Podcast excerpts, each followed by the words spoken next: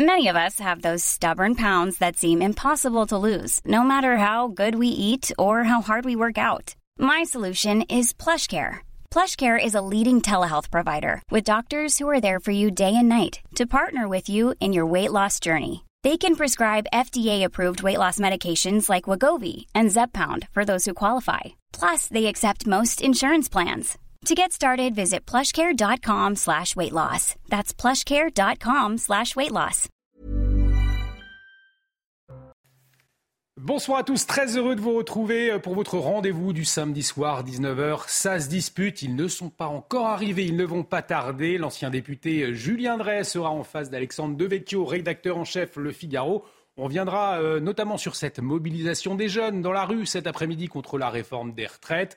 Alors est-ce que cette jeunesse, eh bien, elle peut faire plier le gouvernement? Ils étaient entre 12 et 14 000 cet après-midi dans les rues euh, parisiennes. On entendra Julien Drey, Alexandre Devecchio sur le sujet dans un instant. Mais avant le rappel des titres, c'est avec vous, mon cher Adrien Spiteri. C'est la crise au PS. Le parti est coupé en deux 48 heures après l'élection d'Olivier Faure. Nicolas Maillard Rossignol conteste le résultat. Après une journée de tension, les camps euh, des deux candidats se retrouvent.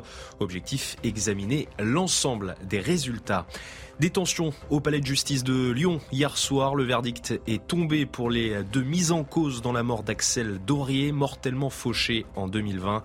12 ans de réclusion à criminel pour le conducteur, 5 ans de prison pour le passager du véhicule. Les réactions ont été vives dans la salle d'audience. Elle a dû être évacuée. Une vitre du tribunal a été brisée. Et puis l'Union européenne appelle à des mesures urgentes pour mettre fin à la violence au Pérou. Les manifestants demandent la démission de la présidente Dina Boluarte. Depuis le 7 décembre, 46 personnes ont perdu la vie dans ces rassemblements. Par mesure de sécurité, les autorités annoncent la fermeture du Machu Picchu au public. Merci Adrien. Prochain point sur l'actualité avec Adrien Spiteri. Ce sera à 19h30 et il nous a rejoint Julien Drey. Bonsoir. Bonsoir. Votre camarade Alexandre Devecchio n'est pas encore arrivé. Il ne devrait pas tarder. Hein. D'ici quelques minutes. Et les jeunes manifestants, ils sont en train de le bloquer. C'est peut-être ça, effectivement. Vous étiez en retard peut-être euh, à cause du Parti Socialiste. Ça se passe pas très bien. Non, moi j'étais en retard parce que le préfet a une mauvaise habitude, c'est que maintenant tous les parcours se finissent à la nation. Voilà. Et donc nous, les habitants qui habitent à la Nation, dans le 20e arrondissement, on voudrait bien que ça soit partagé un peu dans Paris. Les Gilets jaunes avaient habitué à d'autres destinations. C'est ça, donc vous n'avez pas anticipé. Et on peut vous comprendre, pas évident. Euh, on va euh, débattre justement sur cette journée avec les jeunes qui étaient dans la rue. Vous, l'avez, vous avez pu le suivre euh, en direct sur CNews. On en débattra avec Alexandre Devecchio, je vous le disais, qui va arriver dans un instant. Peut-être un mot sur le Parti Socialiste. On va en parler. Le Parti Socialiste, pas en forme. Pour nos téléspectateurs, éclairez-nous. Qu'est-ce qui s'est passé aujourd'hui? Aujourd'hui, il s'est passé qui s'appelle la commission de recollement, qui aurait dû d'ailleurs se réunir traditionnellement euh, juste le soir du congrès. Hmm. Les résultats sont ce qu'on appelle centralisés, c'est-à-dire qu'ils remontent à Paris euh, par téléphone ou par euh, mail. Et il y a les représentants des différents courants qui valident à chaque étape les votes dans les fédérations, des sections et des fédérations. Et à la fin, on fait le, le final, quoi. On, on, donne les résultats finaux. Le, le résultat final. Là, ils l'ont pas fait jeudi dernier. ils sont visiblement la, la direction sortante à jouer avec le temps, ouais. donnant pas les, les, choses. Il y a des contestations, il y a visiblement des choses qui sont pas nettes de ce que me racontent ceux qui sont encore restés au parti sur mes amis. Euh, des bourrages d'urnes oh, bah, Il y a des fédérations, si vous voulez. Il y a, il y a, je crois qu'en Guadeloupe, il y a plus de votants que d'inscrits. Ça pose problème. C'est en, général, bon, ils ont été un peu trop vite. Ouais. Ça s'appelle voter au canon, c'est un terme, voilà, euh, comme ça. Et on voit bien que dans ce congrès, Olivier Faure, qui croyait avoir un congrès facile, euh, plébiscité parce qu'il avait euh, réussi à sauver un groupe parlementaire et puis que, comme il le disait lui-même, nous sommes remis au cœur de la gauche, nous sommes maintenant applaudis par la gauche radicale, donc c'est formidable. Bah, le Parti socialiste, euh, il a beaucoup de militants socialistes qui ont une vieille tradition euh, et qui ont une certaine expérience se disent mais bon, c'est pas notre rôle à nous. Mmh. Notre rôle à nous, c'est de rassembler la gauche. C'est pas simplement de courir après l'extrême gauche. Ça, on, on, sait ce que ça veut dire. Moi, je ne méprise pas l'extrême gauche. Hein, J'ai aucun. Euh, je sais ce qu'elle ce qu'elle est capable d'apporter, mais aussi ce qu'elle est capable d'enlever. J'en suis venu quand j'étais jeune, et si j'en suis sorti, c'est bien parce que j'ai compris qu'à un moment donné, il y avait aussi une impasse euh, qui était qui était la passe de la radicalité verbale. Euh, donc, euh, si vous annoncez chaque jour que demain sera meilleur et que ce sera la révolution, il y a un moment donné où, où vous épuisez, euh, voilà.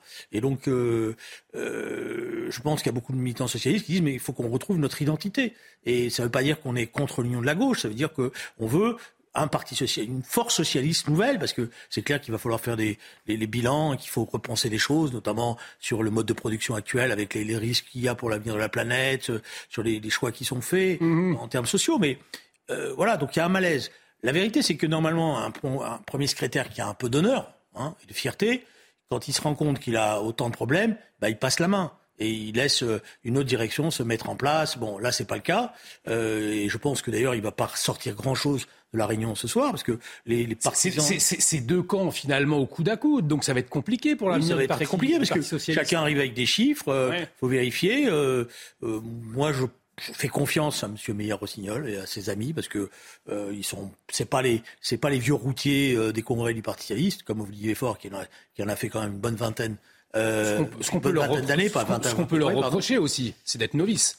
Non, ils sont ils sont pas novices parce qu'ils sont, ils ont. Écoutez, honnêtement, moi, je, je vais être sincère. Moi, j'en suis parti au soir du premier tour de la présidentielle parce qu'il s'était passé ce que j'avais prévu. C'est un échec retentissant et que malgré tous les avertissements, malgré tous les conseils, je ne dis pas la vérité, mais on a quand même une expérience au bout d'un certain temps. On nous a dit mais non, place aux jeunes. Vous savez, c'est Bon, moi, je respecte les jeunes. Au contraire, je, je, je pense que c'est très important que de nouvelles générations. Euh, mais on nous a expliqué qu'eux, ils savaient mieux faire que nous et qu'on allait voir ce qu'on allait voir. Ben, D'accord, mais quand on voit 1,7% à l'arrivée, d'après moi, on se cache un peu. Et du coup, le PS, il est mort aujourd'hui? Non, je pense que paradoxalement, c'est toujours ça. Il est, vous savez, on est. Il y a la formule, on est au bord du gouffre, on va faire un pas en avant. Bon, mais je pense pas. Je pense que il y a beaucoup de gens qui sont euh, aujourd'hui en attente d'une gauche réformiste, républicaine, euh, qui, qui, qui, se ressaisissent, qui donnent des perspectives nouvelles, qui rassemblent, qui répondent aux questions sociétales, sociales, différemment de ce qui a été fait jusqu'à maintenant. Et je pense que cette attente-là, ce qu'avait fait François Mitterrand dans les années 70, c'est-à-dire de faire des grandes assises du socialisme républicain, parce que je pense qu'aujourd'hui la question la République est une question importante et qu'elle doit être posée. On le voit sur la question de la laïcité, sur la mm. question de la sécurité, des choses comme ça. Euh, il y, a, y, a, cette attente-là, et je pense que c'est l'intérêt de toute la gauche que renaisse cette force-là, parce que c'est l'intérêt y compris euh, de ceux qui sont attachés. Je pense aux écologistes, et ça, parce que ça. La force du Parti socialiste, c'est de se mettre dans une situation d'être majoritaire dans le pays, c'est-à-dire de convaincre une majorité de gens, c'est pas de découper une minorité mm. en se disant, bah voyez, nous on est bien radical, on est bien dur, on est, on est bien extrémiste. Hein. Bah, alors là, nous on est pur. Tous les matins, quand on se lève, on se regarde dans la glace, on est pur, d'accord? Mais la politique, c'est être utile.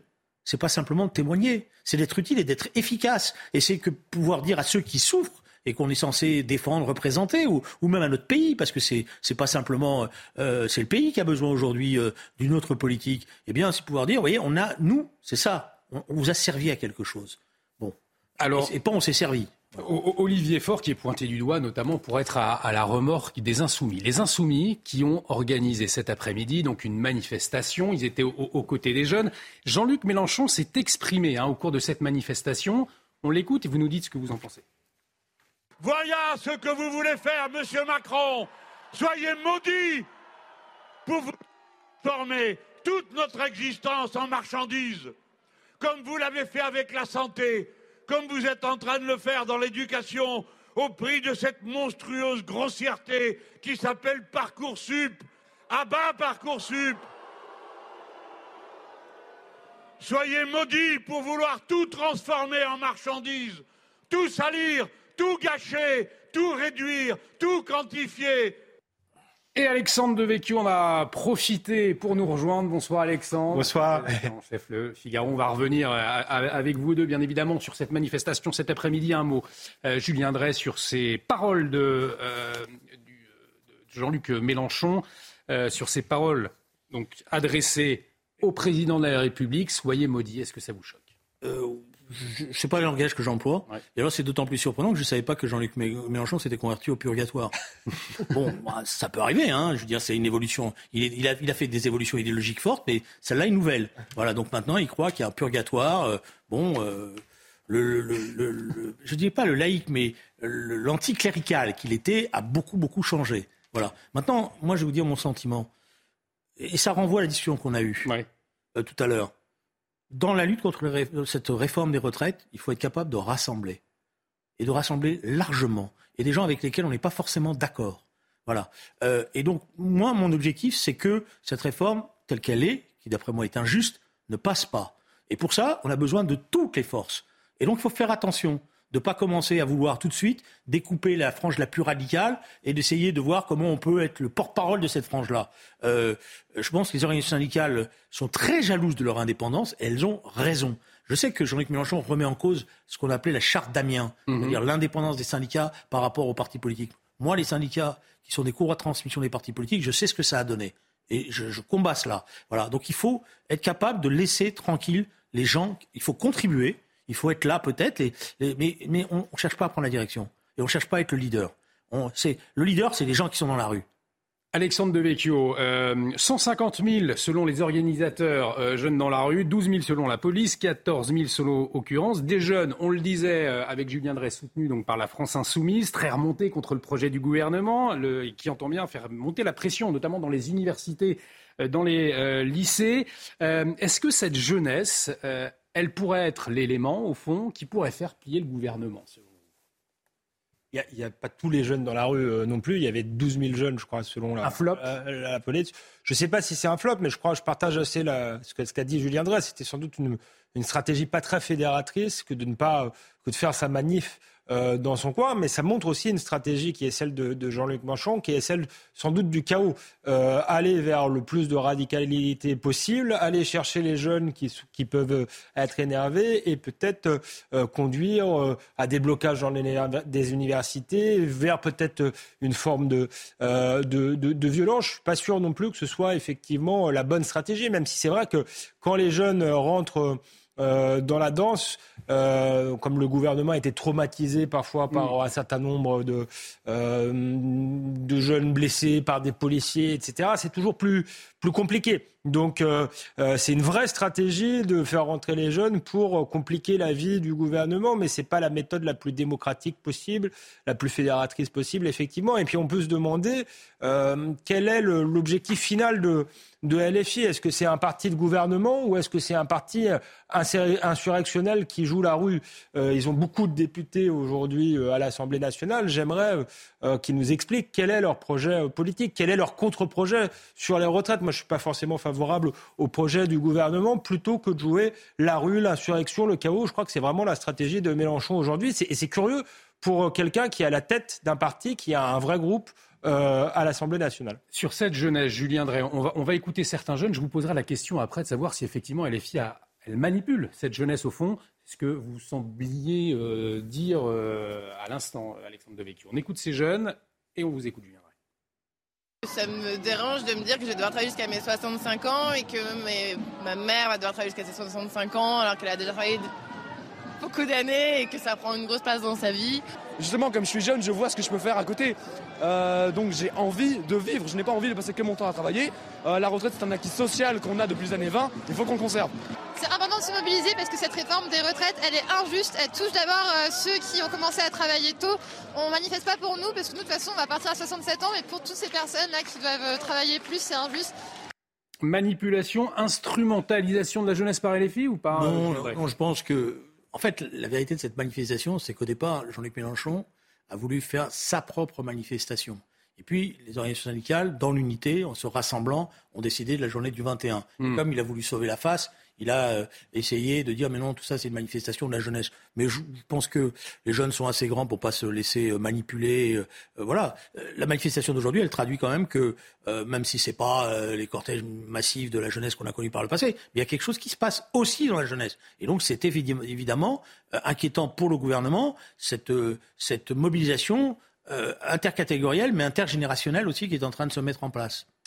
Moi, je ne disais pas forcément qu'il les instrumentalisait, mais je pense qu'il joue la stratégie de la tension. La stratégie de la tension. Euh, la tension, euh, effectivement. Ensuite, euh, je rejoins Julien, Julien Drey sur un point, c'est que je pense s'il y a un moyen de faire plier le gouvernement, c'est effectivement s'il y a une euh, synchronisation et une agrégation des colères. S'il n'y a pas seulement les publics qu'on retrouve euh, dans, les, dans les manifestations, euh, et d'ailleurs on a vu hein, lors de jeudi des gens qui disaient manifester pour la première fois, qui n'étaient pas des, gens syndiqués, politisés, etc. Et donc c'est pour ça que je crois plutôt à une stratégie fédératrice plutôt qu'à une stratégie où on découpe l'électorat en quelque sorte ou en, minorité, et une stratégie fédératrice qui va au-delà de la fonction publique, au-delà des jeunes et qui touche peut-être des catégories qui n'ont pas l'habitude euh, de, manifester. Je pense que c'est ce que redoute vraiment le, gouvernement, c'est ce qui s'était passé au moment des Gilets jaunes. Et il faudrait aussi que les organisations syndicales soient capables de parler euh, à ces catégories-là. Moi, ce qui m'a surpris en tout début de, euh, au tout début du mouvement, c'est quand la CGT dit d'emblée que le RN n'est pas bienvenu. Il me semble qu'il y a beaucoup de gens qui votent RN qui sont à la CGT et que le RN, pour le coup, n'est pas favorable à cette réforme. Donc, j'ai pas de, de leçon de tactique politique euh, à donner euh, aux syndicats, mais j'avoue que je ne comprends pas euh, très bien et que je pense que ça contribue à faire qu'une partie voilà, de, des Français doute aussi des syndicats, du bien fondé des syndicats. Je pense que M. Martinez a, été très clair. Il a dit lui-même qu'il distinguait ce qui était les dirigeants du Front National et entre ses porte-paroles et les électrices et les électeurs du Front National. Il a dit les électrices et les électeurs du Front National, je ne suis pas naïf, je sais qu'il y en a beaucoup qui hmm. sont contre la réforme, ils sont les bienvenus. Mais je ne veux pas qu'il y ait des dirigeants politiques qui ne sont pas des dirigeants rassembleurs par rapport à, l'objectif qui nous est donné, qui peuvent poser énormément de problèmes euh, dans ces manifestations de tension, participent. Je crois qu'il a voulu préserver, et il a raison, l'indépendance de, son, de, de ce mouvement, et de son mouvement, pas à lui, mais de ce mouvement tel qu'il est. Et je crois que c'est très important. Mais tous les leaders politiques doivent faire très attention, parce que ça ne marche pas la récupération. En général, ça se retourne contre celui qui veut récupérer. Ça ne marche pas. Il faut être capable, parfois, de laisser la place aux vrais gens. Parce que c'est eux qui souffrent. C'est eux qui sont en difficulté. C'est eux qui expriment quelque chose. Nous, on est à leur service. Avant de parler de la valeur travail, juste cette question, euh, Julien Drey, euh, je, commence par vous la poser. Vous la comprenez, cette jeunesse à 20 ans qui n'a pas encore de travail, qui fait des, études, vous la comprenez, cette jeunesse qui s'inquiète déjà pour la réforme des retraites? Bah Oui, je la comprends parce que je la comprends au sens où je, pense que c'est difficile d'être jeune aujourd'hui. Euh, moi, j'ai eu la chance, d'autres, de vivre des temps qu'on pensait quand même difficiles, mais au regard des difficultés qu'ils ont aujourd'hui, c'était des, temps bénis, il faut être honnête. Euh, c'était une sorte de... On, avait l'impression que la croissance n'était pas un problème, qu'on n'avait pas de menace sur l'avenir de la planète. Bon, euh, on avait une sorte de liberté euh, qu'on était en train de trouver. Voilà, aujourd'hui, c'est pas pareil, quoi. Je les, et, je pense notamment aux jeunes étudiants et aux jeunes précaires. Bon, les jeunes étudiants, d'abord, aujourd'hui, vous savez, il y a beaucoup d'étudiants qui mangent pas leur faim. Il y a d'ailleurs des associations qui se mettent en place et qui font un travail remarquable euh, parce que justement, il y a des étudiants qui ne mangent pas à leur faim. Mais vous avez aussi des tas de jeunes qui n'arrivent pas à trouver du travail ou quand ils trouvent du travail, c'est du travail totalement précarisé. Euh, euh, bon, voilà. Donc c'est dur d'être jeune aujourd'hui. Voilà. Et je fais pas de la démagogie quand je dis ça. Alexandre Devecchio, est-ce que vous les comprenez ces jeunes à 20 ans qui n'ont pas encore de travail, qui cet après-midi sont descendus dans la rue pour s'opposer à la réforme des retraites? Que ce soit dur euh, peut-être d'être jeune euh, aujourd'hui, plus dur qu'il y a quelques années, c'est euh, une certitude. Maintenant, est-ce que moi, je suis pas très vieux encore, à, quand j'étais étudiant et la situation n'était pas, très facile sur le front de l'emploi, par exemple, c'est vrai que je, pensais plus à comment m'insérer dans la vie que, à la retraite. Donc ça peut paraître paradoxal, mais ça dit quand même quelque chose d'intéressant, je crois. c'est qu'aujourd'hui, euh, tous les sondages le montrent. Euh, quand on interroge les parents de ces jeunes, ils pensent que leurs enfants vivront moins bien moins bien qu'eux. Et je pense que le fait qu'il y ait des jeunes qui descendent dans la rue, je pense que c'est pas tous les jeunes, mais ça, ça dit quelque chose d'un espèce de malaise, malaise d'un pays euh, qui euh, voit son futur peut-être euh, s'obscurcir, son avenir s'obscurcir. par ailleurs, voilà, la situation des jeunes, notamment des jeunes actifs, on voit bien qu'il y a une espèce de clivage générationnel qui est en train de s'installer dans le pays, est, peut-être plus compliquée aujourd'hui que celle de certains, de certains retraités. Ça aussi, c'est une vraie question et on voit que les salaires on parle beaucoup du système par répartition, euh, qui est à la base un bon système, mais qui est quand même bien malade. Et aujourd'hui, il pèse aussi euh, énormément sur les actifs parce que les salaires sont extrêmement faibles. Et j'entendais euh, la jeune femme dire on manifeste pas pour nous, on manifeste pour, pour, nos parents peut-être parce que nous, on n'aura pas de retraite avant 67 ans. Je crois qu'elle est effectivement réaliste. Hmm. Ce qui m'inquiète, moi, c'est qu'on cotise beaucoup, c'est beaucoup sur les salaires. Il y a un problème de logement aussi. Les logements coûtent extrêmement cher. Ce sont plutôt les, les, les retraités qui ont le patrimoine euh, dans le pays. Tout ça pour sans doute ne pas avoir de retraite à la fin ou avoir des pensions très faibles. Il y a quelque chose aussi qu'on ne dit pas euh, beaucoup, c'est qu'on est sans doute euh, avec ce type de réforme et de ne pas penser la question de manière plus globale, de fabriquer de futurs retraités pauvres. Je vous propose en plus de salariés pauvres. Après votre réaction, Julien Drey, on parlera de la valeur travail. Allez-y. Je ne fais pas, pas c'est dur d'être jeune. Hmm. parce que la formule était peut-être un peu plus oui, C'est plus dur d'être jeune aujourd'hui pour cette génération-là que ce ne l'a été pour les générations des années 70. Mm. Rappelez-vous, euh, moi je m'en rappelle, dans les années 70, il y avait 500 000 chômeurs. Et des gens disaient c'est dramatique. Voilà. Donc euh, c'est clair que, même pour, il y avait des tas de métiers qui étaient extrêmement valorisants. Je veux dire, être prof, euh, mm. Dans ma génération, c'était euh, c'était presque un graal parce qu'on pensait que c'était formidable. Aujourd'hui, quand on voit les conditions de travail des profs, il y a beaucoup de jeunes qui disent bon voilà. Et quand on voit les salaires, surtout voilà. Donc c'est tout ça que je que je veux évoquer. Mais ce qui est intéressant et je finis là-dessus, mm. c'est quand même moi je suis toujours content quand des jeunes commencent à s'occuper de l'avenir de la société et quand ils disent pas simplement c'est chacun pour soi. Et quand ils commencent à penser aux autres, à leurs parents, à l'avenir, moi je trouve ça bien. Peut-être un mot, il nous reste trois minutes avant, avant la pause sur ce sondage Randstad. Alors il révèle, on va parler de la valeur travail. Vous parliez euh, euh, des chômeurs à l'instant. Eh bien 35% des Français préfèrent rester au chômage plutôt que d'être malheureux au travail. 57% n'hésiteraient pas à refuser un emploi euh, ne permettant pas un équilibre de vie pro-privé, vous le voyez à l'antenne. 75% pensent que la flexibilité du travail est essentielle. Alors, à qui la faute, selon vous Perte d'humanité dans le monde du travail ou un État trop généreux, au fond, avec les chômeurs, Alexandre Devecchio J'allais vous dire un peu des deux. Vous m'avez soufflé euh, la réponse que j'allais donner, c'est-à-dire que je pense que parfois le système a été tout de même euh, euh, pernicieux. effectivement, la situation de l'emploi est plus dure pour les jeunes aujourd'hui qu'avant, mais avant, il n'y avait pas les RTT, les 35 heures, donc on a été, il y a une transformation aussi de la société qui est devenue de plus en plus une société de loisirs. C'est une réalité, mais ça me paraît trop simpliste de dire les jeunes sont en gros tous oisifs, tous des. Depuis le confinement, euh, c'est la grande démission. Peut-être que effectivement, ça, ça en a incité certains euh, à voir les choses, à mon avis, de manière euh, démagogique. Mais il y a aussi, d'une certaine manière, c'est vrai qu'il y a aussi une déshumanisation du travail. ils disent la flexibilité, c'est très bien. C'est vrai que les élites ont euh, encouragé à la flexibilité. Moi, je trouve pas ça forcément euh, très bien. Je vois même dans les bureaux aujourd'hui, on parle de flex office, c'est-à-dire pour ceux qui qui, connaissent pas, on n'a même plus de bureau à. Donc c'est l'idée que le salarié est totalement euh, interchangeable. Donc ça ça crée pas non plus un esprit d'entreprise.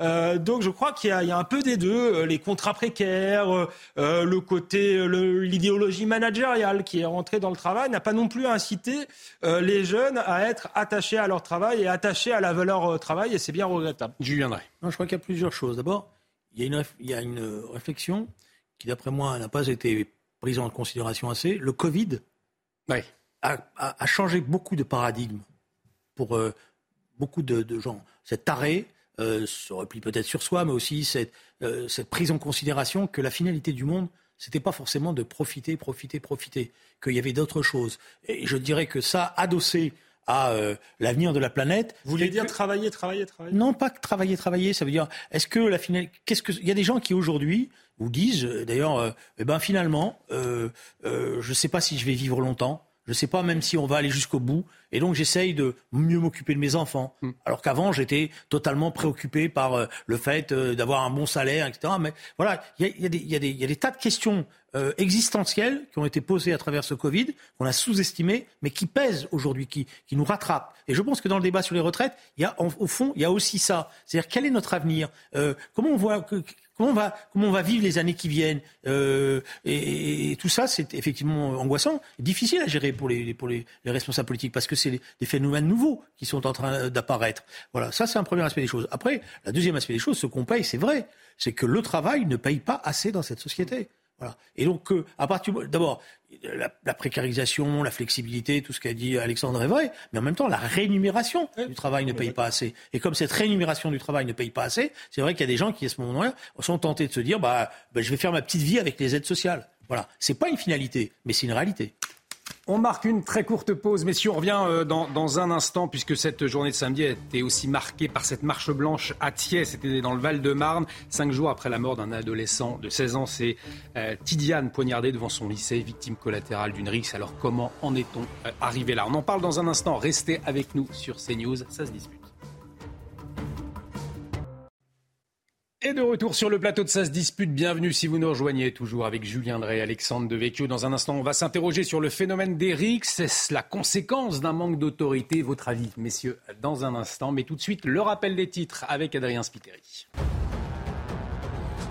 Nouvelle journée de mobilisation contre la réforme des retraites aujourd'hui. 14 000 personnes se sont rassemblées selon le cabinet Occurrence, 150 000 selon les organisateurs.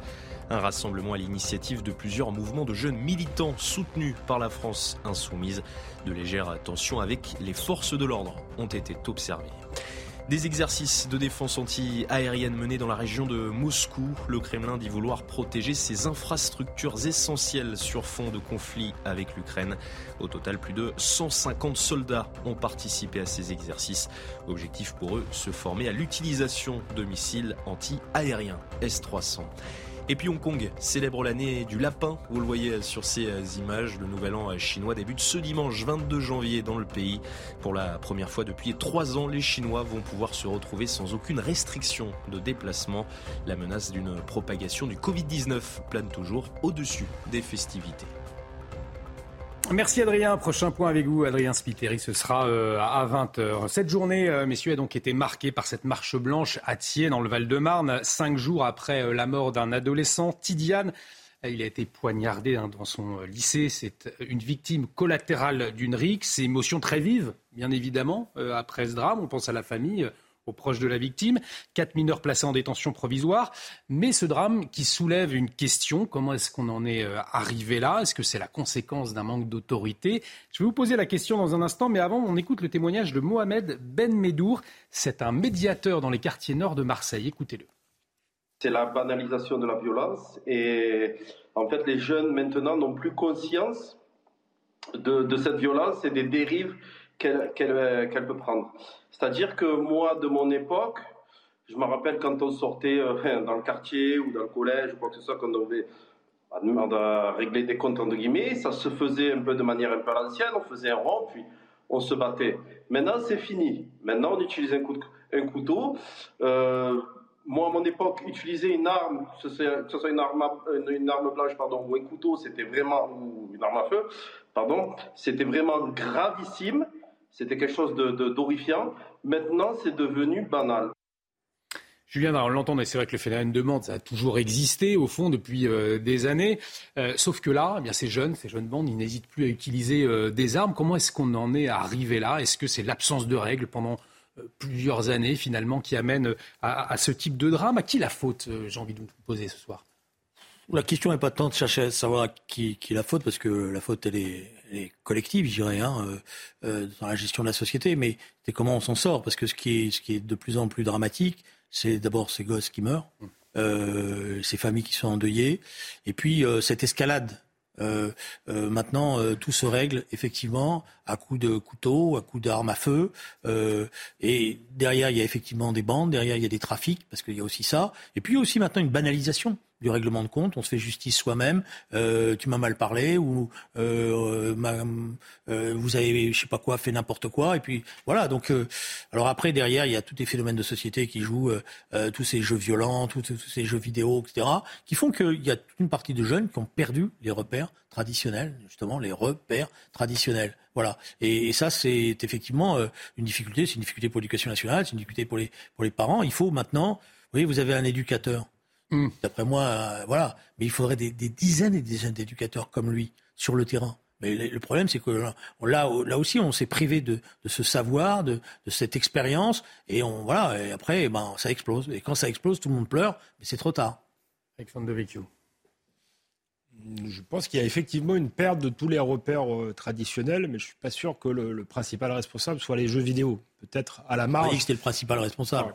Euh, caricature pas. Je caricature pas, mais mais mais j'ai une pensée simpliste, mais mais je pense qu'il y a d'autres euh, effectivement d'autres d'autres facteurs et le fait que effectivement pendant des années et on le paye aujourd'hui où on a mis euh, à bas l'autorité, l'autorité était quasiment fascisé dans ce pays, les profs ne devaient pas être euh, autoritaires, le patron ne devait pas être euh, autoritaire. Donc je crois que ça a participé aussi euh, du fait que certains repères ont été abolis. ensuite, ce sont souvent, quand on regarde ce que, ce que dit le pédopsychiatre Maurice Berger à propos de ces jeunes de plus en plus jeunes et de plus en plus violents, hein, ils viennent aussi de familles généralement violentes. Beaucoup de familles étrangères qui viennent de pays en guerre. donc les repères qu'ils ont eus, ce sont aussi des, des, des repères violents. donc face à ces familles souvent défaillantes, justement, il faut que l'État soit ferme et que la sanction passe vite. Et là, il y a une responsabilité sans doute des juges qui, des juges et de l'État, parce que les juges, il faut qu'il y ait les structures adapté effectivement pour pouvoir punir euh, très rapidement euh, euh, les, jeunes, les, jeunes adultes. Et ça, ça n'a pas été le cas. s'il y a, ce que dit Maurice Berger, c'est que s'il n'y a pas de, de sanctions tout de suite, il y a un sentiment d'impunité qui s'installe juste jusqu'à l'extrême violence. C'est pour ça que je crois qu'il faut des peines d'enfermement, pas forcément en prison, mais dans des centres spécialisés dès la première infraction, ou alors des travaux d'intérêt généraux. Mais en fait, il faut que la sanction passe. Et aujourd'hui, elle passe pas du tout. Il y a des, des punitions Enfin, on dit euh, à ces individus-là, vous êtes punis, vous avez commis un délai, mais il n'y a pas de sanction qui passe. Euh, donc là, il y a une impunité totale. Donc, Julien Drey, responsabilité des juges, de l'État? Des parents d'abord, mais ensuite, effectivement. Les juges, maintenant, c'est devenu la, tarte à la crème. C'est-à-dire quand, euh, quand on dit c'est toujours la faute aux juges, les juges ils font ils font de l'état de droit aussi, ils peuvent pas faire n'importe quoi. Je veux dire, ils peuvent pas enfermer pour enfermer. Euh, bon, donc je je pense qu'il y a effectivement des juges qui ont parfois euh, disons des préoccupations plus sociales et qui se disent attention les origines et qui sont amenés à relativiser les sanctions, mais aussi des juges qui savent que la prison c'est pas la solution parce que euh, le taux de récidive est énorme en prison, plus de 65 parce que souvent, on rentre petit délinquant et on sort grand délinquant. Parce que le système pénitentiaire, c'est pas la faute de l'administration pénitentiaire, mmh. c'est la faute de la surcharge euh, dans les prisons, c'est la force de mise, de, de, de, de manque d'éducateurs, y compris dans les prisons, de prise en charge, etc. Vous savez, moi, j'ai vécu des, des centres de, détention pour mineurs. C'était c'était pas des centres de loisirs, ça c'est pas vrai. Mais ils faisaient rien. Ils regardaient la télévision du matin au soir et ils jouaient au yo-yo. C'est-à-dire, il se passait, euh, vous savez, ces fils qui passent de cellule en cellule. Voilà. Bon, ils attendaient. Voilà. Donc, euh, c'est tout le système qu'il faut revoir. Donc, la sanction, elle doit retrouver un sens. Je suis d'accord. Elle doit être réelle. Elle doit être rapide. Ça, c'est vrai. Quand, elle arrive, euh, voilà. Mais en même temps, il faut tout cet encadrement, je dirais, avec un objectif c'est de, de, de, de, marginaliser euh, ces comportements violents et qu'ils ne deviennent pas l'exemple, parce que c'est aussi ça le problème, c'est que ça devient une référence pour les autres. T'as vu, il s'est fait justice lui-même, t'as vu, euh, un, voilà, et moi je veux ressembler à lui plutôt mmh. qu'à celui qui a réussi dans la vie. Non, mais on dit à peu près la même chose. Moi, j'ai pas dit forcément qu'il fallait les, les, les, enfermer avec des grands euh, délinquants. Par contre, il faut qu'il y, y, ait une peine, une sanction euh, qui passe. Il faut effectivement des centres fermés, euh, sans doute spécialisés. il faut sans doute des prisons de différentes tailles, euh, consacrées à différents euh, publics. et moi, je suis pas non plus contre les courtes peines. C'est-à-dire que les Pays-Bas ont construit beaucoup de prisons. Maintenant, c'est transformé en hôtels parce que finalement, ils ont tellement fait baisser la délinquance qu'ils ne les remplissent plus. Mais il y avait des, des peines qui étaient de, de, trois semaines, parfois quinze jours, trois semaines, parce qu'il fallait qu'il y ait tout de suite une, une, sanction et que ça avait un effet dissuasif. Donc, je pense que effectivement, je suis d'accord avec ce qui a été dit. tous les juges ne sont pas laxistes et beaucoup sont dépendants du fait qu'ils n'ont pas euh, les infrastructures. Et là, c'est la responsabilité de l'État et de, la politique d'avoir refusé euh, d'investir dans le, système euh, pénitentiaire. Il va falloir aller très vite dans un contexte certes budgétaire contraint, mais en réalité, l'insécurité coûte très cher en termes de vie, mais en termes économiques et sociaux également. Donc, je crois que ce sera un investissement qui sera très profitable à toute la société. Et peut-être en amont une solution. Enfin, vous me direz ce que, vous en pensez dans, un instant. La généralisation à tous les jeunes Français du service national universel. C'est euh, ce qu'avait promis Emmanuel Macron lors de la dernière campagne présidentielle. Et durant ses vœux aux Français, il a renouvelé cette volonté. Alors, elle concernerait les 15-17 ans. Le SNU, SNU obligatoire, est-ce que c'est une bonne idée? On a posé la question aux Français, regardez. Je pense que c'est un peu inutile euh, de, enfin justement, plus mettre plus d'argent euh, dedans alors qu'il y a d'autres problèmes à régler. Euh. Je pense qu'il faut ramener un petit peu de discipline au niveau des jeunes et puis ça permet que toutes les catégories socio-professionnelles euh, se rencontrent. Euh, donc oui, je pense que c'est très très bien. Alors moi déjà ça me fait super peur, mais après je comprendrai et il y a plein de choses sur lesquelles c'est bénéfique. Pour avoir fait mon service militaire, Euh, ça me plaisait déjà pas beaucoup à l'époque. Euh, il, y a une trentaine, d'années, donc je trouve que c'est un petit peu démodé. 16 ans, c'est jeune, et je pense qu'à 16 ans, on a autre chose à faire que de faire un service euh, volontaire. Je pense que c'est important, comme ça, de contribuer à la société dès qu'on est jeune, comme ça. Et c'est vrai qu'il y a des pays où c'est déjà le cas, et je pense qu'on devrait le faire aussi en France. Alors, trois étapes hein, pour le service national universel Julien Drey, un séjour de cohésion de deux semaines dans un autre département, une mission d'intérêt général ou encore un engagement volontaire de trois mois minimum. Obligatoire, le service national universel. Vous êtes pour? Je pense que sur le principe du service euh, civique obligatoire, parce que moi je pense que c'est comme ça qu'il faut le poser, on voit bien que le problème c'est pas de renvoyer les jeunes euh, dans les, dans les, dans les armées qui d'ailleurs elles-mêmes ne sont pas demandeuses de ça. Elles sont professionnalisées et elles sont pas là pour euh, faire d'animation euh, des colonies de vacances, je dirais. Euh, c'est déjà, elles ont assez de tâches comme cela. Euh, donc sur le principe du service civique obligatoire pour chaque jeune, moi je suis pour, mais pour tout le monde et obligatoire mais je pense qu'il doit avoir un temps réel, c'est-à-dire c'est pas un gadget, ça doit être six mois, ça doit être pensé, réfléchi. Là, le problème, ce qui d'après moi est en train de se passer, c'est que c'est une usine à gaz qu'on est en train de construire. Trois semaines, euh, deux jours, je sais pas quoi, etc. Et puis par ailleurs, il faut pas le faire trop tôt. Si on veut qu'il soit utile, il faut laisser le parcours, d'après moi, scolaire s'achever, c'est-à-dire à l'âge de 18 ans. Quand on devient un citoyen, c'est ça qu'il faut un symbole. Je pense que c'est comme ça qu'il faut le concevoir. C'est-à-dire quand à 18 ans, vous devenez un citoyen de la République, ben, vous commencez par donné à la République et, euh, six mois de votre temps au service des autres, au service des associations, au service de, de chacun pourra choisir, euh, de, y compris de, des choses euh, dans les organisations humanitaires, voilà. Et par ailleurs, pour que je pense, pour le faire passer sans donner le sentiment qu'on met encore les jeunes sous façon, je pense qu'à côté il faut construire ce que j'appelle la dotation universelle pour chaque jeune, c'est-à-dire vous, la nation vous, vous vous donne un capital de départ pour réussir dans la vie, pour mhm. construire vos études, pour construire euh, pour vos projets. Et en même temps, vous donnez à la, nation six mois de votre vie pour la servir. Un service national universel donnant-donnant, comme le propose Julien André Alexandre Deville. Euh, donnant-donnant, je ne sais pas, moi, mais en tout cas, euh, on est d'accord sur l'idée de la durée. Je pense que là, ce qui ne va pas, c'est que ça n'a pas de sens, ça va être un gadget. 84 heures, bon, euh, c'est pas comme ça qu'on va créer. Si le but c'est de favoriser l'intégration, favoriser le sentiment patriotique, euh, faire qu'il y ait du brassage social, euh, ça doit se faire sur la durée, ça doit être tout le monde au même régime d'une certaine manière. Et moi, je suis pas contre finalement, puisqu'on a va investir beaucoup dans la défense, on pourrait investir encore plus tout simplement rétablir une forme de service euh, national. Il faut qu'il ait une finalité. Alors, euh, on va, j'espère qu'on n'enverra pas de, euh, des appelés demain. Ça voudrait dire que la situation est extrêmement dramatique, mais on pourrait imaginer, vu l'explosion de l'insécurité, la création d'une forme de garde nationale, par exemple. Donc, je pense que ça pourrait avoir une utilité. Il pourrait y avoir un service national militaire et un service national humanitaire, d'une certaine manière, où on ira travailler dans des associations ou dans des hôpitaux ou, ailleurs. Mais en tout cas, ne doit pas être euh, aussi court que cela, parce que là, encore une fois, c'est du gadget. En plus, on en parle depuis Jacques Chirac. Hein. Moi, je, mm. euh, et il a, il a jamais vu le jour. là encore, euh, c'est toujours compliqué dans un contexte budgétaire contrat, mais je pense que ce serait un investissement profitable qui nous coûterait cher sans doute au début, mais qui ensuite ferait des économies, on le disait, en termes d'insécurité, en termes d'insertion. en termes de cohésion nationale. Donc allons-y, mais faisons-le vraiment. Moi, je suis très réticent à l'idée de redonner le sentiment qu'on remet en place le service militaire. Pas de kaki. Euh, pas que je, pense surtout que nos armées, euh, elles ont demandé à être professionnalisées. Et pour elles, c'est, ça, ça, veut dire qu'il faut s'occuper, il faut de l'encadrement. Elles sont déjà en, en, difficulté, en pénurie. Euh, euh bon, voilà. Donc, euh, euh, on a fait des choses. Il y a des choses qui ont marché. Il faut être honnête avec les, les armées. C'était à un moment donné. Euh, c'était d'ailleurs Madame Alliot-Marie qui l'avait commencé à le mettre en place. Puis ça a été.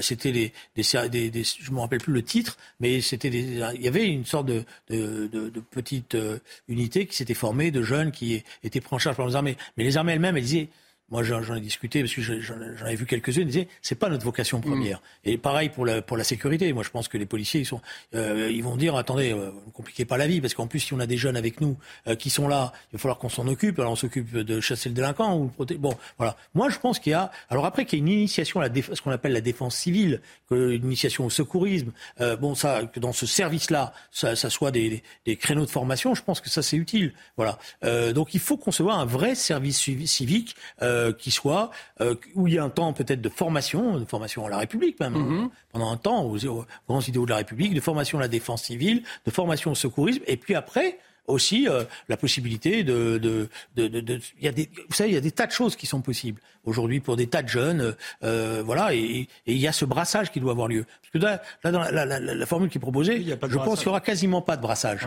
Or l'intérêt, c'est le brassage, c'est qu'on découvre des gens qui n'ont pas les mêmes expériences, qu'on apprend à se connaître, à se respecter, et que à partir de là aussi on se fabrique une identité commune et des souvenirs communs. Parce que c'est aussi euh, euh, ce moment de brassage-là, il va marquer une vie une cohésion euh, nationale, effectivement, qu'ont pu connaître ceux qui ont fait leur, service militaire. On parle ah, on va parler des armées. Dans, le mot service national, il y a le mot service. C'est pour ça que j'ai quand même un point de désaccord, je pense, avec Julien Drey sur le fait de rémunérer. Moi, je crois que dans la République, c'est des droits et des devoirs. Et demander à la jeunesse de, fait, de, de faire euh, un devoir finalement, son devoir pour la nation. C'est pas forcément une mauvaise chose. Et je pense qu'elle s'enrichira euh, à le faire. Elle sera peut-être nourrie, logée, blanchie pendant ce, moment-là. Je pense qu'il n'y a pas besoin euh, d'avoir une allocation en plus dans ce dans ce pays. mais moi, je suis pas d'accord avec ça, évidemment.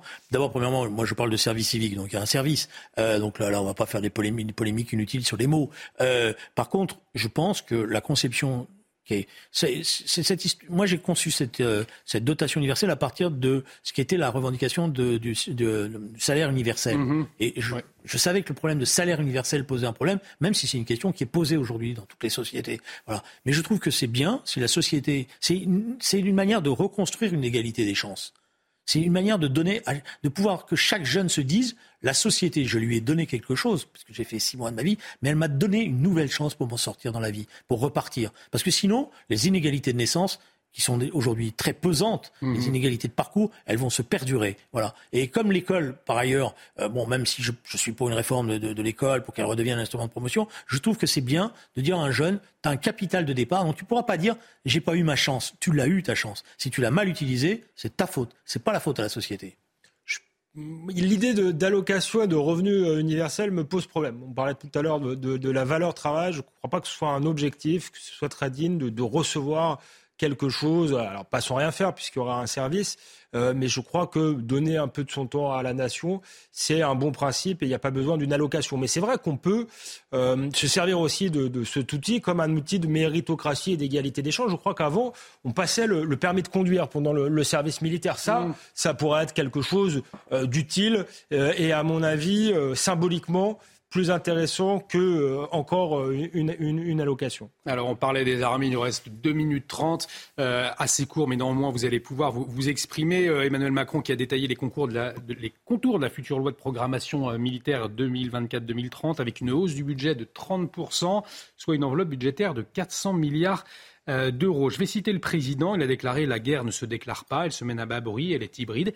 Est-ce qu'avec ce budget, Emmanuel Macron, il est en train de se préparer, de nous préparer finalement à des combats de haute intensité dans les mois, les années qui viennent, Julien Drey De toute manière, maintenant, c'est malheureusement et tristement d'ailleurs, c'est une question qui est posée. Je veux dire, euh, euh, depuis deux ans, euh, des choses que on pensait qu'elles étaient passées mm. sont devenues d'actualité. les discussions, ne serait-ce que même sur l'utilisation de la bombe atomique, ou la possibilité d'une utilisation de la bombe atomique, euh, c'est quand même quelque chose maintenant qui s'est installé. Bon, alors, ça sert à faire peur peut-être et tout, mais on en parle. Euh, et l'utilisation à tour de bras de missiles, euh, de, de, drones euh, dans, dans, le conflit en Ukraine interpelle nos armées parce qu'effectivement, il faut falloir qu'elles soient. Bon, on connaît la formule, c'est-à-dire pour préparer la paix, il faut préparer la guerre. Bon, euh, mais c'est vrai qu'il y, y, y avait ce besoin de modernité. Je voudrais juste faire une petite remarque sur l'histoire de la dotation. Moi, je pense que c'est un élément aussi d'égalité sociale par rapport aux classes moyennes. Parce que mhm. vous avez aujourd'hui un système qui est très injuste pour beaucoup d'enfants de classe moyenne. C'est-à-dire qu'ils n'arrivent pas, ils n'ont pas les bourses. Donc ils ont le sentiment que c'est toujours pour les mêmes et que eux, ils n'ont rien. Si vous avez une dotation, c'est une manière aussi, pour tous les jeunes à 18 ans, c'est une manière de retrouver de l'égalité pour tous les jeunes, quelles que soient leurs origines. Donc la, précision sur le service national universel, on n'est pas sur l'armée, hein, pour ceux qui, nous rejoignent à l'instant. Vous voulez peut-être réagir justement à... Sur l'armée euh, sur, sur l'armée plus précisément, mais peut-être à ce que vient de vous Non, mais j'ai dit ce que j'avais à dire. Euh, je pense que si euh, euh, les bourses sont trop faibles pour, pour certaines catégories, je pense notamment aux catégories moyennes, mais qui viennent de la France périphérique ou de province, qui doivent étudier à Paris. C'est vrai que le prix du logement, il y, a quelque chose y a à, faire sur le logement pour les jeunes en, France, parce que je pense que c'est un des une mm. grosse partie du problème, même quand ils ont du, du, travail, un tiers de leur salaire passe dans le logement. Donc il faut y réfléchir mais sans doute de, plus, manière plus globale. Et voilà, moi, c'est plus sur la symbolique de d'une allocation, mais pourquoi pas augmenter les bourses quand c'est nécessaire. si vous augmentez les bourses, alors à ce moment-là, d'abord vous allez avoir des critères. À quel moment, où sont les critères sociaux? Deux enfants, trois enfants? Allez, on, a, comment C'est des on, arrive au terme. mieux de, mettre tout le monde sur le même plan. À 18 ans, tu fais ton service civique pendant six mois et la, société te donne ta chance avec un capital de sur Le... Ce sera le mot Pourquoi pas, mais il faut alors supprimer d'autres, d'autres effectivement, d'autres. Oui, évidemment, c'est une restructuration.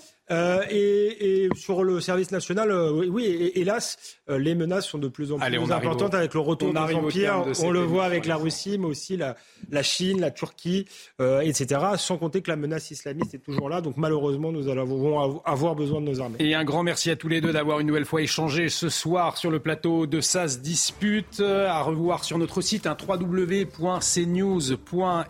Dans un instant, face à Bocoté, Mathieu Bocoté, Arthur de Vatrigan, orchestré par Thierry Cabane. Excellente soirée sur notre antenne.